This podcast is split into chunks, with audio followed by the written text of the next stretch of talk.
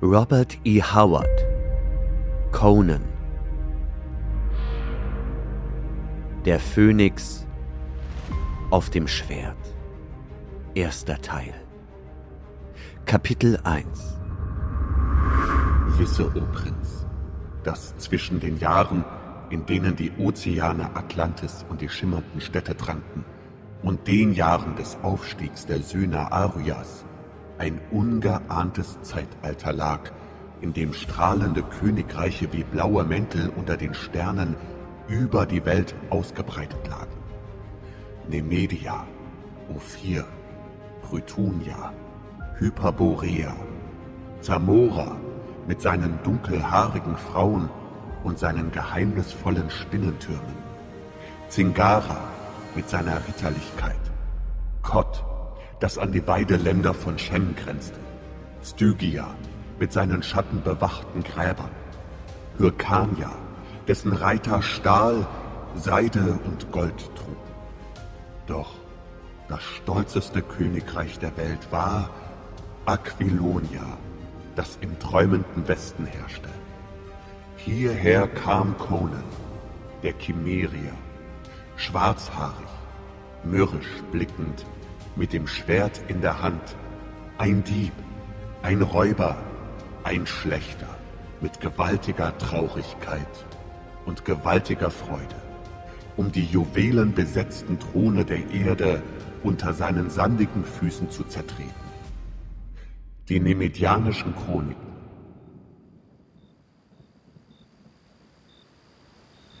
Über schattenhaften Kirchturmspitzen und glänzenden Türmen lag die gespenstische Dunkelheit und Stille, die vor dem Morgengrauen herrscht.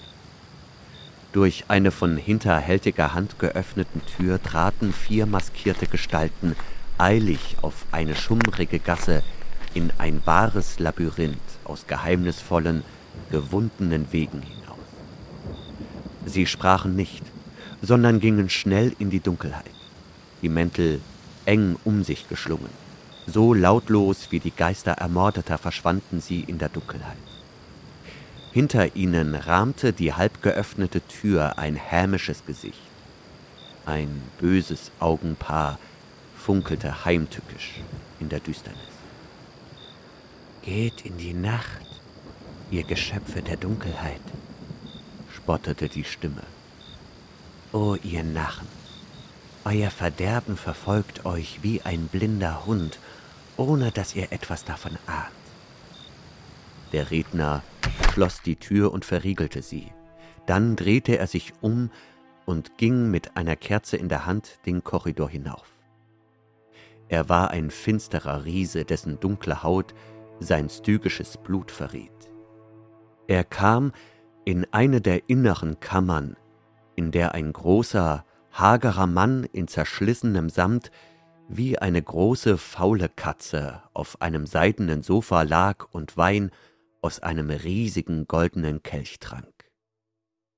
Nun, Askalante, sagte der Stygia und stellte die Kerze ab. Deine Tölpel sind auf die Straße geschlichen wie Ratten aus ihren Höhlen. Du arbeitest mit seltsamen Instrumenten. Instrumente, antwortete Askalante. Nun, Sie betrachten mich als ein solches. Seit Monaten, seit die vier Rebellen mich aus der südlichen Wüste geholt haben, lebe ich im Herzen meiner Feinde, verstecke mich tagsüber in diesem obskuren Haus und schleiche nachts durch dunkle Gassen und noch dunklere Korridore. Und ich habe erreicht, was diese rebellischen Adligen nicht geschafft haben.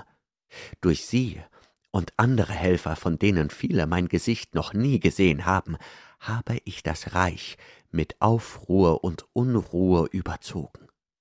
Kurzum, ich habe im Verborgenen gearbeitet und den Untergang des Königs, der in der Sonne thront, besiegelt. Bei Mitra. Ich war ein Mann des Staates, bevor man mich ächtete.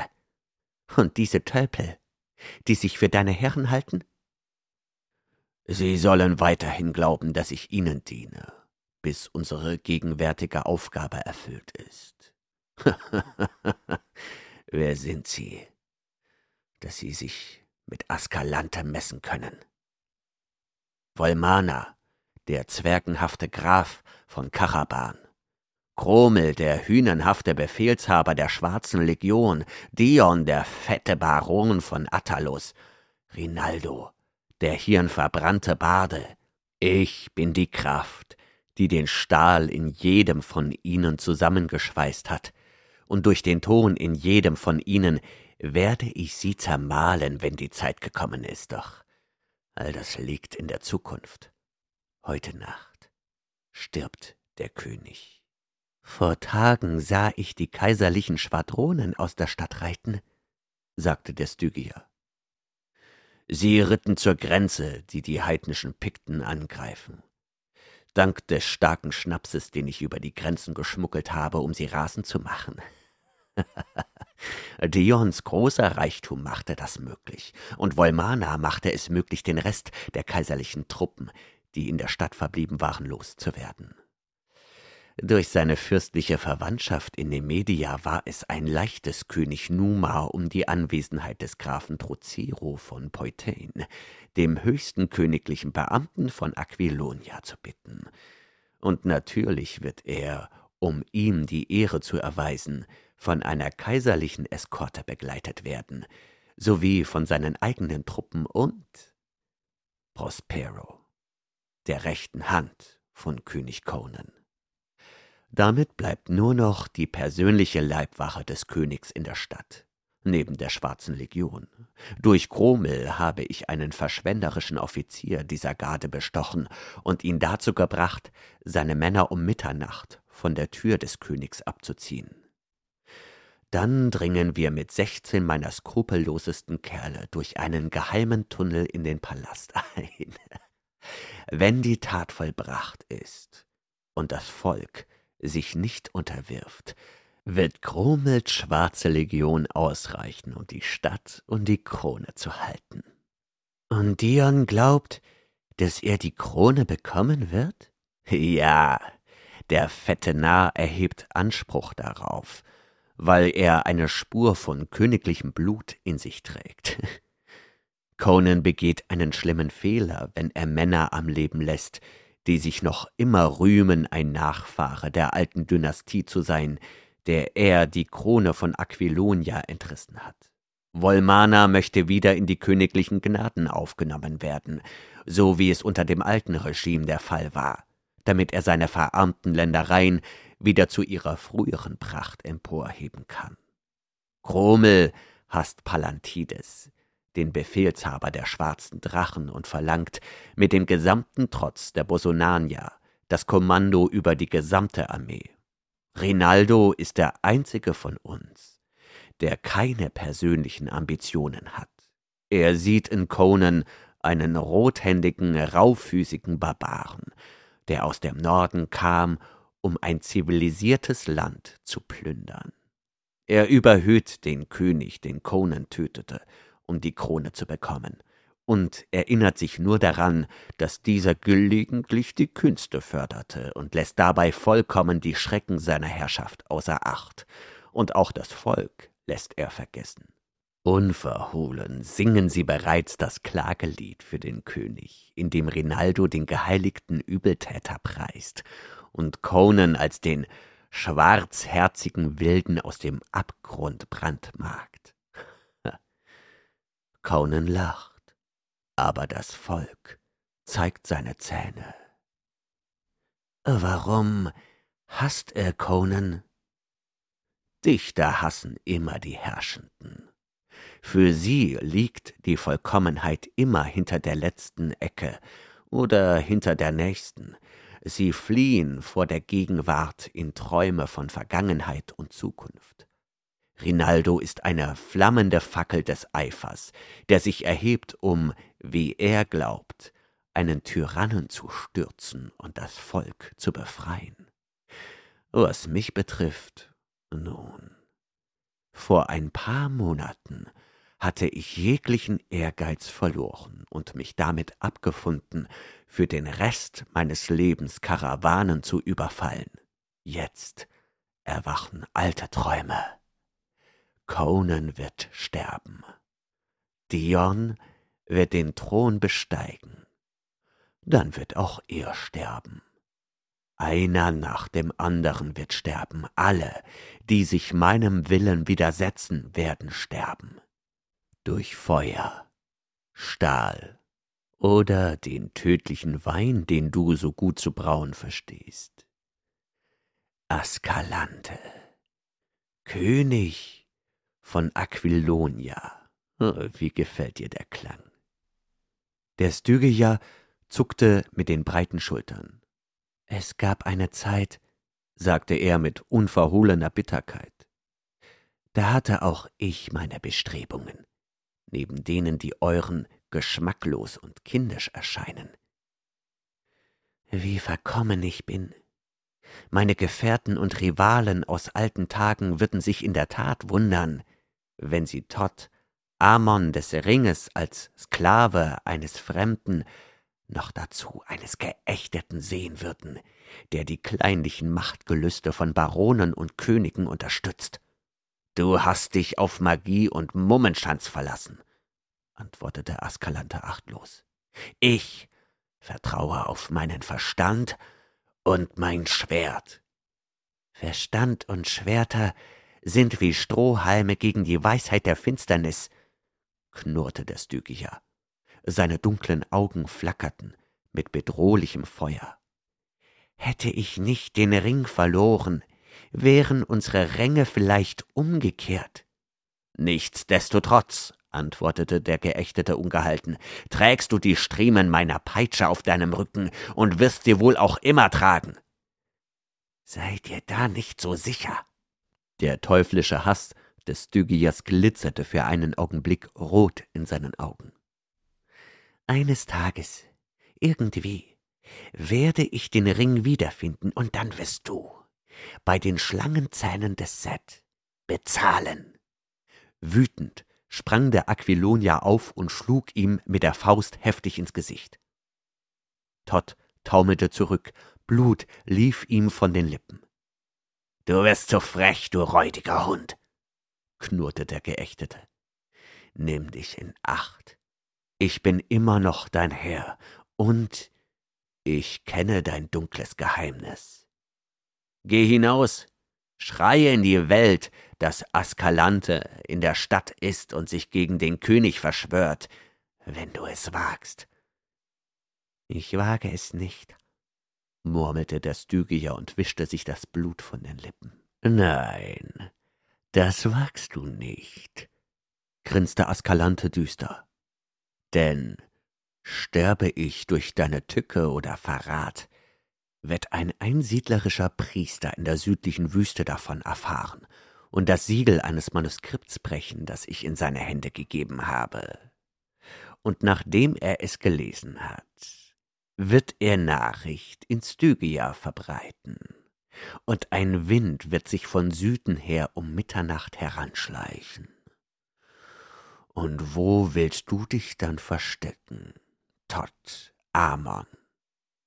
Der Sklave erschauderte, und sein düsteres Gesicht wurde aschfahl. Genug. Askalantes Ton wurde gebieterisch. Ich habe Arbeit für dich. Ich traue Dion nicht. Ich habe ihm befohlen, zu seinem Landsitz zu reiten und heute Nacht dort zu warten, bis das Werk vollbracht ist. Der fette Nahe konnte heute seine Nervosität vor dem König nicht verbergen. Reite ihm nach, und wenn du ihn auf der Straße nicht einholst, reite weiter zu seinem Landsitz und bleibe bei ihm, bis wir nach ihm schicken. Lass ihn nicht aus den Augen. Er ist verrückt vor Angst und könnte flüchten, könnte sogar in Panik zu Conan stürmen und die ganze Verschwörung in der Hoffnung, seine Haut zu retten, aufdecken. Geh! Der Sklave verbeugte sich, um den Hass in seinen Augen zu verbergen, und tat, wie ihm geheißen. Askalante wandte sich wieder seinem Wein zu. Über den mit Juwelen geschmückten Türmen stieg eine blutrote Morgendämmerung auf. Zweites Kapitel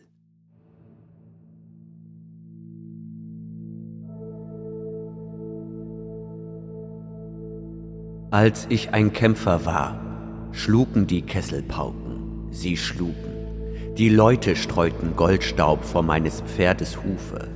Doch jetzt bin ich ein großer König.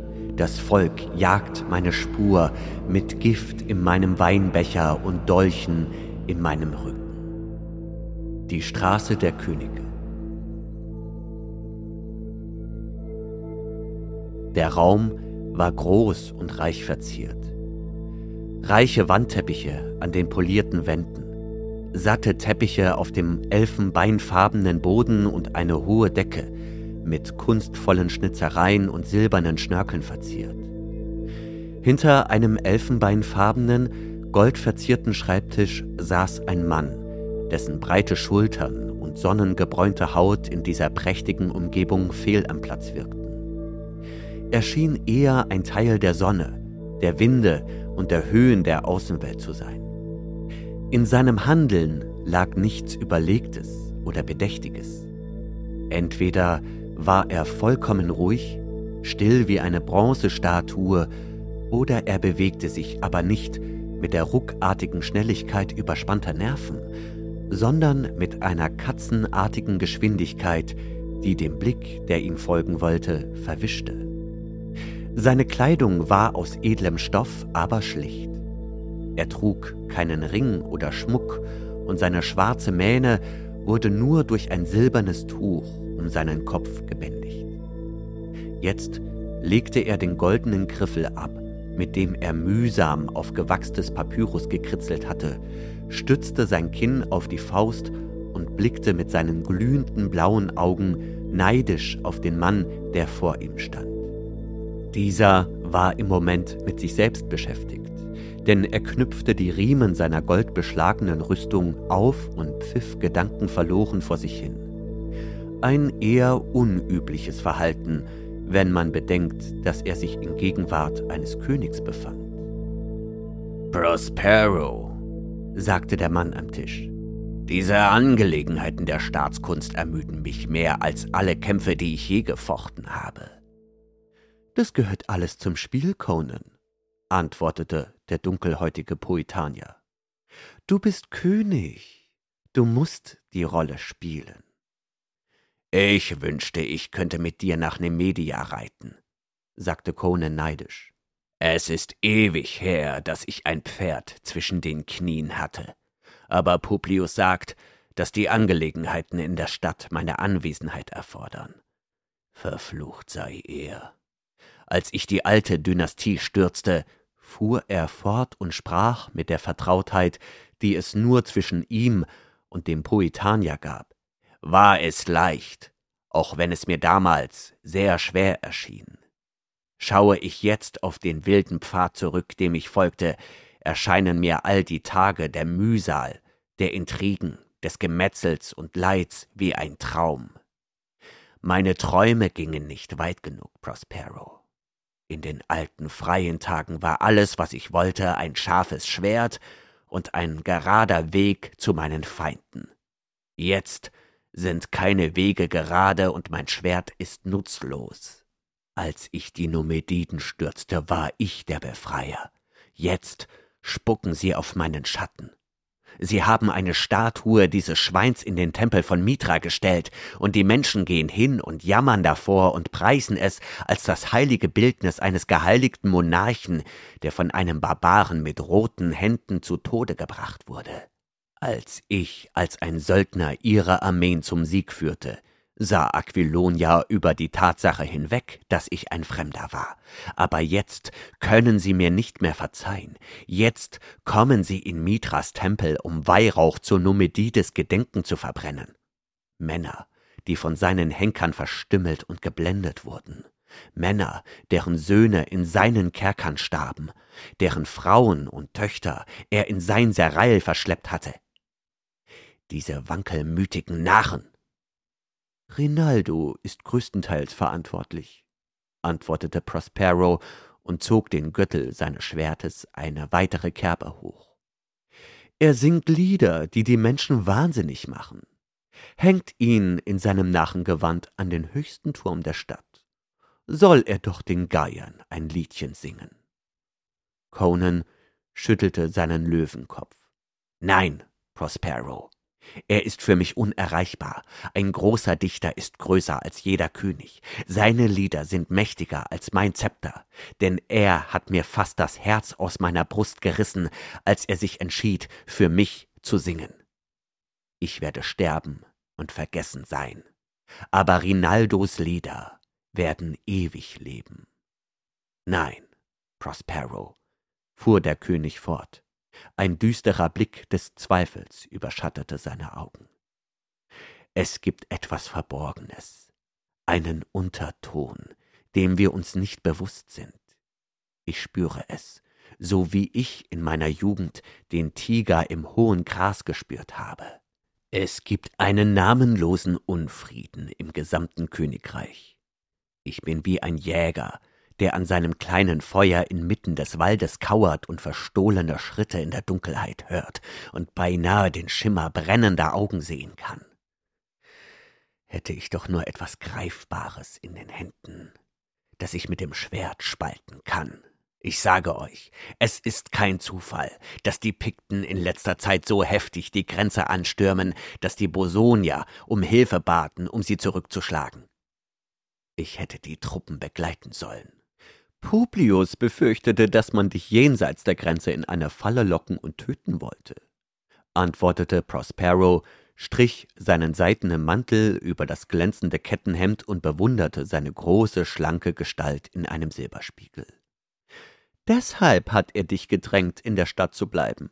Diese Zweifel kommen von deinen barbarischen Instinkten. Lass das Volk knurren. Die Söldner gehören uns und den schwarzen Drachen und jeder Kerl in Poitain schwört auf dich. Die einzige Gefahr, die dir droht, ist ein Attentat, und das ist unmöglich, solange dich die kaiserlichen Truppen Tag und Nacht bewachen.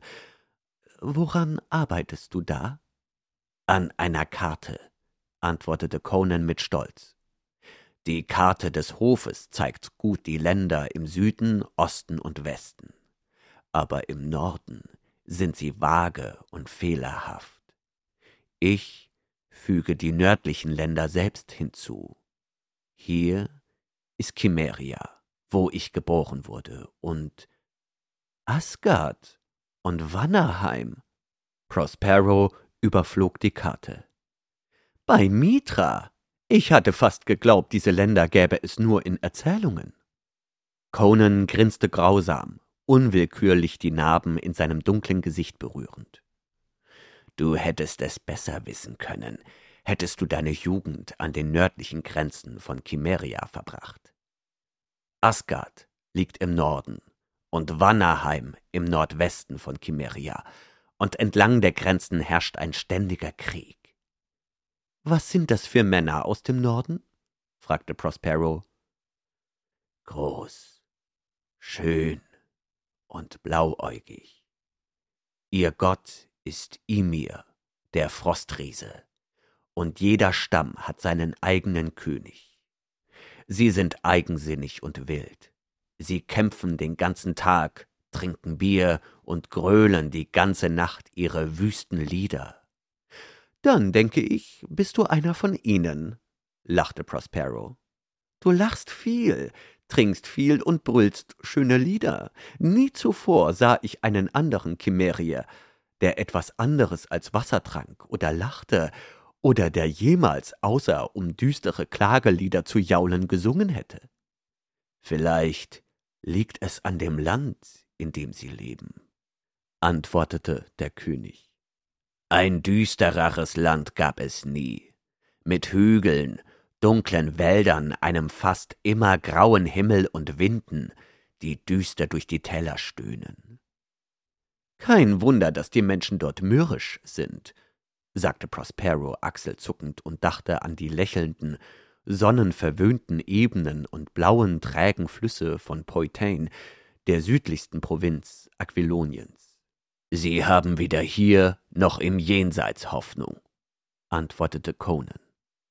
Ihre Götter sind krumm, und sein dunkles Geschlecht, die über einen sonnenlosen Ort mit ewigem Nebel herrschen, der die Welt der Toten ist, Mitra. Die Wege der Essir wären mehr nach meinem Geschmack. Nun, grinste Prospero, die dunklen Hügel von Chimeria liegen weit hinter dir. Und jetzt gehe ich.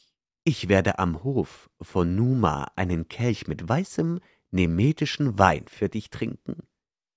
Gut, grunzte der König. Aber küsse Numas Tänzerinnen nur für dich. Im Falle, du ziehst das Reich mit hinein. Sein schallendes Gelächter verfolgte Prospero aus dem Saal. Drittes Kapitel Hinter den Höhlen der Pyramiden schlummert der große Set. Zwischen den Schatten der Gräber schleicht sein düsteres Volk umher. Ich spreche das Wort aus den verborgenen Klüften, die nie die Sonne kannten. Schick mir einen Diener für meinen Hass, o schuppiger und leuchtender Einer. Die Sonne ging unter und tauchte das Grün und das trübe Blau des Waldes in vergängliches Gold. Die schwindenden Strahlen glitzerten auf der dicken goldenen Kette, die Dion von Attalus ständig in seiner rundlichen Hand drehte, während er in dem flammenden Gewirr von Blüten und blühender Bäume saß, das sein Garten war. Er schob seinen fetten Körper auf dem Marmorsitz hin und her und blickte sich verstohlen um, als wäre er auf der Suche nach einem lauernden Feind. Er saß in einem kreisrunden Hain aus schlanken Bäumen, deren ineinandergreifende Äste einen dichten Schatten auf ihn warfen. Ganz in der Nähe plätscherte silbern ein Brunnen, und weit über den großen Garten verstreut flüsterten andere, nicht sichtbare Brunnen eine immerwährende Sinfonie. Dion war allein, bis auf die große, düstere Gestalt, die auf einer Marmorbank saß und den Baron mit düsteren Augen beobachtete. Dion verschwendete kaum einen Gedanken an Todd Amon. Er wusste zwar, dass er ein Sklave war, dem Askalante viel Vertrauen entgegenbrachte, aber wie so viele reiche Männer schenkte Dion den Menschen unterhalb seines eigenen Standes nur wenig Beachtung. Du musst nicht so nervös sein, sagte Todd. Der Plan, kann unmöglich scheitern. Askalante kann genauso gut wie jeder andere Fehler machen, schnauzte Dion und schwitzte bei dem bloßen Gedanken an ein Scheitern. Er nicht, grinste der Stygia wild. Sonst wär ich nicht sein Sklave, sondern sein Meister geworden. Was ist das für ein Gerede? Gab Dion mürrisch und nur halb bei der Sache zurück. Todd Amons Augen verengten sich. Trotz seiner eisernen Selbstbeherrschung war er kurz davor, vor lang aufgestauter Scham, Hass und Wut zu platzen und bereit, jede noch so aussichtslose Gelegenheit zu nutzen. Womit er nicht gerechnet hatte, war die Tatsache, dass Dion ihn nicht als Mensch mit Hirn und Verstand betrachtete, sondern einfach als Sklave und somit als ein unbedeutendes Wesen. Hör mir zu, sagte Todd. Du wirst König, aber du kennst Askalante nicht. Du kannst ihm nicht mehr trauen, sobald Conan erst einmal besiegt ist. Ich kann dir helfen. Wenn du an die Macht kommst und mir Schutz gewährst, werde ich dir helfen. Hör mich an, mein Herr. Im Süden war ich einst ein großer Magier. Die Menschen sprachen von Todd Amon, wie sie von Ramon sprachen. König Zephon von Stygia erteilte mir große Ehre und stürzte die Magier von den hohen Rängen, um mich über sie zu erheben. Sie hassten, aber fürchteten mich, denn ich herrschte über Wesen von außen, die auf meinen Ruf hin kamen und meinen Geboten folgten. Bei Set, mein Feind kannte nicht die Stunde, da er des Nachts erwachen würde, um die krallenbewehrten Klauen eines namenlosen Grauens an seiner Kehle zu spüren. Ich wirkte dunkle und schreckliche Magie mit dem Schlangenring von Set, den ich in einem nächtlichen Grab eine Meile unter der Erde fand, vergessen, noch lange bevor der erste Mensch aus dem schleimigen Meer kroch. Aber ein Dieb stahl den Ring, und meine Macht war gebrochen. Die Magier erhoben sich, um mich zu töten, und ich floh. Verkleidet als Kameltreiber reiste ich mit einer Karawane durch das Land Kott, als Askalantes Rächer über uns herfielen. Alle in der Karawane außer mir wurden getötet. Ich rettete mein Leben, indem ich Askalante meine Identität verriet und schwor, ihm zu dienen. Bitter war diese Knechtschaft. Um mich gefangen zu halten, schrieb er in einem Manuskript über mich, versiegelte es und gab es in die Hände eines Einsiedlers, der an den südlichen Grenzen von Kott haust. Ich wage es nicht, einen Dolch in ihn zu stoßen, während er schläft, oder ihn an seine Feinde zu verraten, denn dann würde der Einsiedler das Manuskript öffnen und lesen, so hat es Askalante ihm befohlen. Und er würde die Nachricht in Stygia verbreiten. Wieder erschauderte Todd, und ein aschfahler Schimmer überzog seine dunkle Haut. Die Menschen von Aquilonia kannten mich nicht, sagte er. Aber sollten meine Feinde in Stygia erfahren, wo ich mich aufhalte, würde nicht einmal die Breite einer halben Welt zwischen uns ausreichen, um mich vor einem Schicksal zu bewahren, das selbst die Seele einer Bronzestatue zerbersten lassen würde. Nur ein König mit Schlössern und Heerscharen von Schwertkämpfern könnte mich beschützen. Deshalb hab ich dir mein Geheimnis verraten und bitte dich flehentlich, einen Pakt mit mir zu schließen. Ich kann dir mit meiner Weisheit helfen und du kannst mich beschützen, und eines Tages werde ich den Ring finden. Ring? Ring?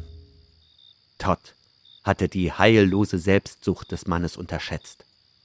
Dion hatte den Worten der Sklaven nicht zugehört, so sehr war er in seinen eigenen Gedanken vertieft, aber das letzte Wort rüttelte an seiner Gier. Ring, wiederholte er. Das erinnert mich an meinen Ring des Glücks.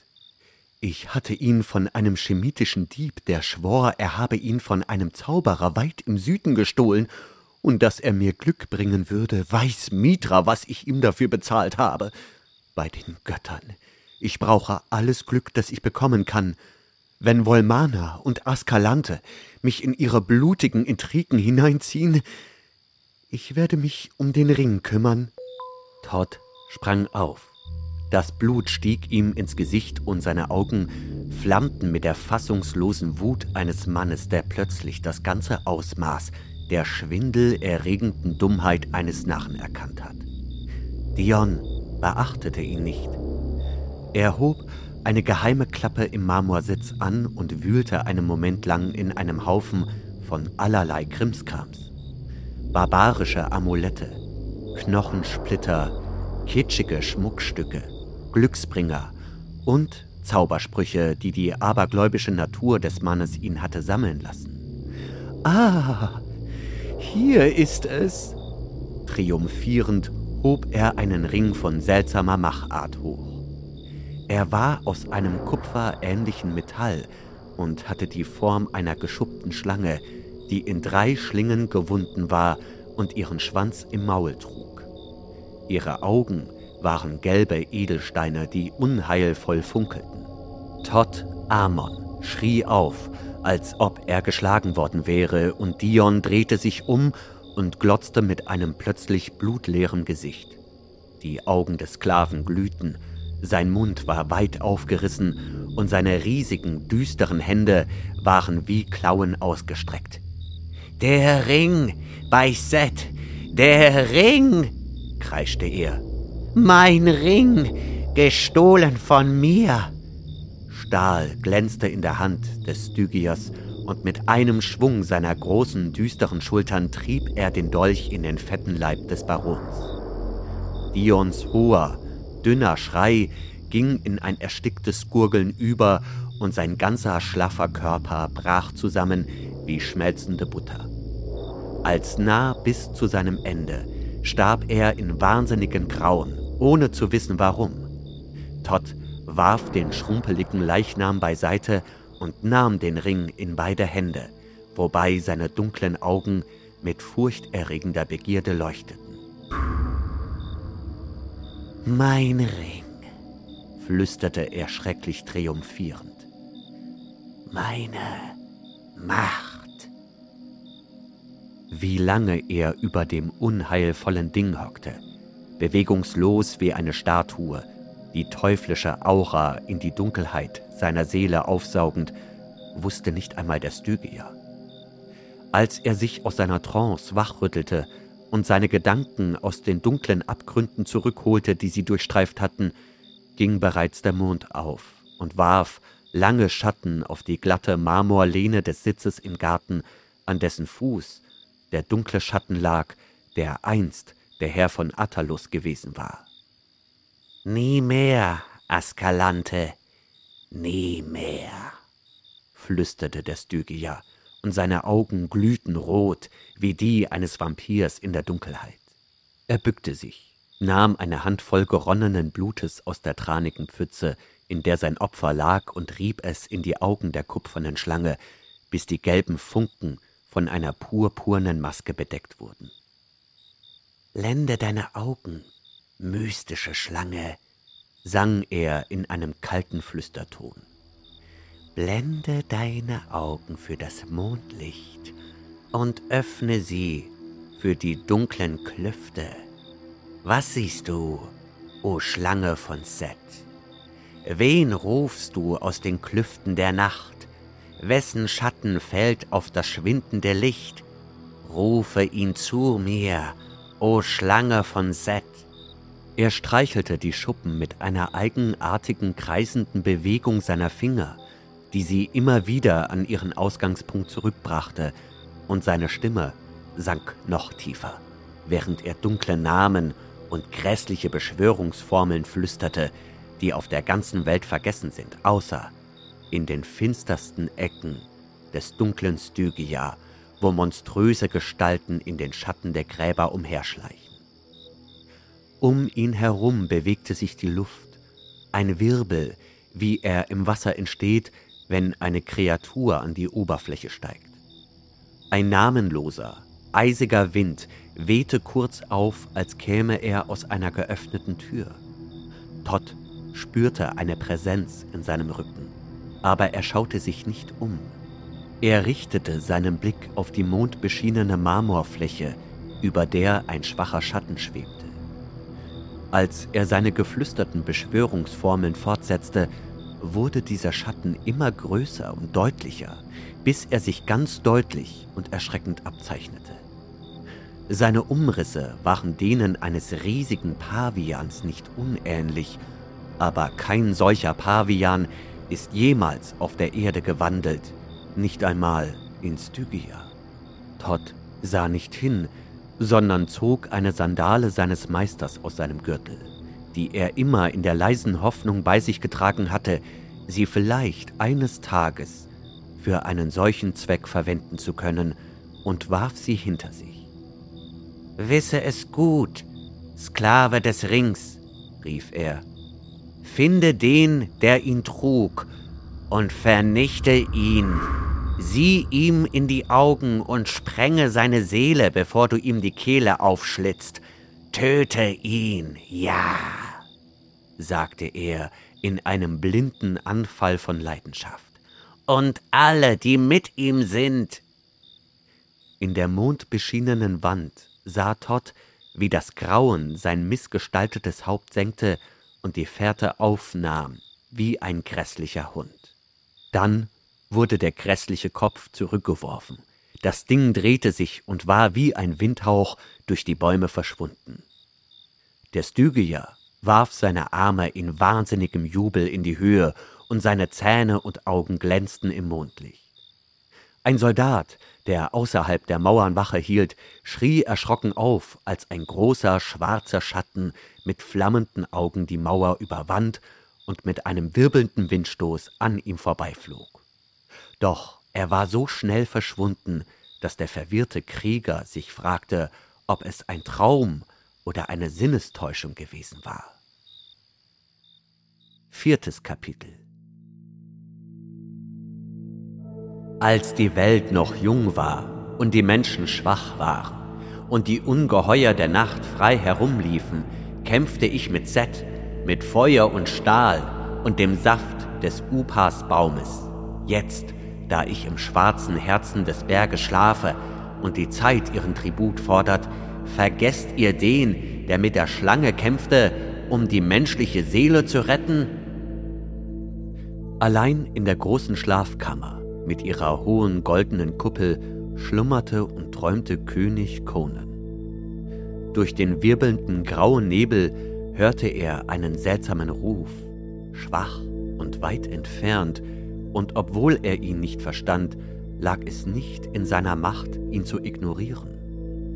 Mit dem Schwert in der Hand ging er durch den grauen Nebel, so wie ein Mann durch die Wolken geht, und die Stimme wurde immer deutlicher, bis er das Wort verstand, das sie sprach. Es war sein eigener Name, der über die Klüfte von Raum und Zeit hinweggerufen wurde. Der Nebel lichtete sich und er sah, dass er sich in einem großen, dunklen Korridor befand, der aus massivem, schwarzen Stein zu bestehen schien. Er war unbeleuchtet, aber durch irgendeinen Zauber konnte er ihn deutlich sehen. Der Boden, die Decke und die Wände waren hochglanzpoliert und schimmerten matt, und sie waren mit den Figuren alter Helden und halb vergessener Götter verziert. Ihn schauderte, als er die riesigen, schattenhaften Umrisse der namenlosen Alten sah, und irgendwie wusste er, dass sterbliche Füße den Korridor seit Jahrhunderten nicht mehr durchquert hatten. Er stieß auf eine breite, in den massiven Fels gehauene Treppe, deren Seiten mit so alten und schrecklichen Symbolen verziert waren, dass König Conan eine Gänsehaut bekam.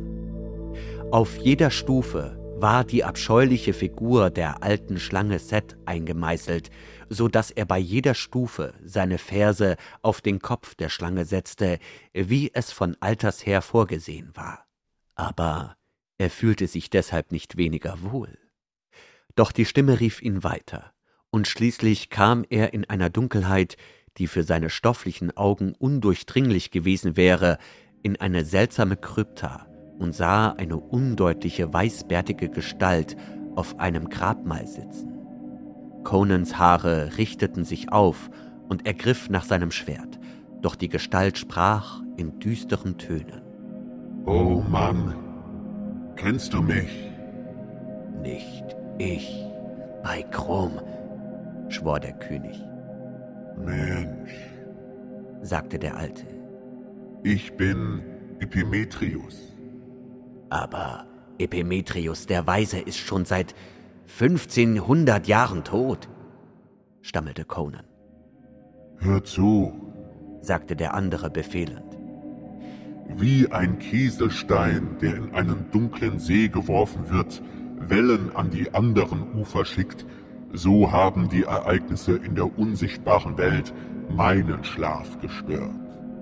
Ich habe dich gut beobachtet, Conan von Chimeria, und der Ruf mächtiger Ereignisse und großer Taten ist auf dir. Aber es ist ein Unheil über das Land gekommen, gegen das dir dein Schwert nicht helfen kann. Du sprichst in Rätseln, sagte Conan unruhig. Lass mich meinen Feind sehen und ich werde ihm den Schädel spalten. Lass deine barbarische Wut an deinen Feinden aus Fleisch und Blut aus, antwortete der Alte. Gegen Menschen muss ich dich nicht schützen. Es gibt dunkle Welten, die der Mensch kaum erahnen kann, in denen formlose Monster ihr Unwesen treiben Ungeheuer, die aus den äußeren Leeren gezogen werden, um stoffliche Gestalt anzunehmen und auf Geheiß böser Magier zu zerreißen und zu verschlingen. Es gibt eine Schlange in deinem Haus, o König, eine Kreuzotter in deinem Reich, die aus Stygia heraufgekommen ist und die dunkle Weisheit der Schatten in ihrer geschwärzten Seele trägt. Wie ein Schlafender von der Schlange träumt, die um ihn herumkriecht, so habe ich die üble Gegenwart des Schülers von Set gespürt. Er ist trunken von schrecklicher Macht, und die Schläge, die er seinem Feind versetzt, könnten das Königreich zu Fall bringen. Ich habe dich zu mir gerufen, um dir eine Waffe gegen ihn und seinen Rudel aus Höllenhunden zu geben. Aber warum? fragte Conan verwirrt. Die Menschen sagen, dass du im schwarzen Herzen von Gulamira schläfst und von dort aus deinen Geist auf unsichtbaren Flügeln aussendest, um Aquilonia in Zeiten der Not zu helfen. Aber ich, ich bin ein Fremder und ein Barbar. Frieden, hallte es in der großen, schattigen Höhle wieder. Dein Schicksal ist eins mit Aquilonia. Gigantische Ereignisse formen sich im Netz und im Schoß des Schicksals, und ein blutrünstiger Zauberer soll sich nicht in den Weg des kaiserlichen Schicksals stellen. Vor langer Zeit schlang sich Set um die Welt wie eine Python um ihre Beute. Mein ganzes Leben das so lang war wie das Leben dreier gewöhnlicher Männer, habe ich gegen ihn gekämpft. Ich habe ihn in die Schatten des geheimnisvollen Südens vertrieben, aber im dunklen Stygia beten die Menschen ihn noch immer an, ihn, der für uns der Erzdämon ist. So wie ich Set bekämpfte, so bekämpfe ich seine Anhänger, seine Verehrer und seine Gefolgsleute. Streck dein Schwert aus. Verwundert tat Conan dies, und auf der großen Klinge, nahe des schweren silbernen Griffes, zeichnete der Alte mit einem knochigen Finger ein seltsames Symbol, das wie ein weißes Feuer in den Schatten glühte. Und im selben Moment verschwanden Gruft, Grab und der Alte und Conan sprang verwirrt von seinem Sofa in der großen goldenen Kuppelkammer auf. Und als er so dastand, verwirrt über die Seltsamkeit seines Traumes, wurde ihm bewusst, dass er sein Schwert in der Hand hielt. Und seine Haare sträubten sich im Nacken, denn auf der breiten Klinge war ein Symbol eingraviert, der Umriss eines Phönix. Und er erinnerte sich daran, dass er auf dem Grab in der Krypta eingeritzt in den Stein ein ähnliches Symbol gesehen hatte. Jetzt fragte er sich, ob es nur eine Figur aus Stein gewesen war, und seine Haut kribbelte vor lauter Seltsamkeit. Dann, als er aufstand, weckte ihn ein verstohlenes Geräusch im Korridor draußen aus seinen tiefen Gedanken, und ohne sich weiter umzusehen, begann er seine Rüstung anzulegen. Er war wieder der Barbar, misstrauisch und wachsam, wie ein grauer, in die Enge getriebener Wolf.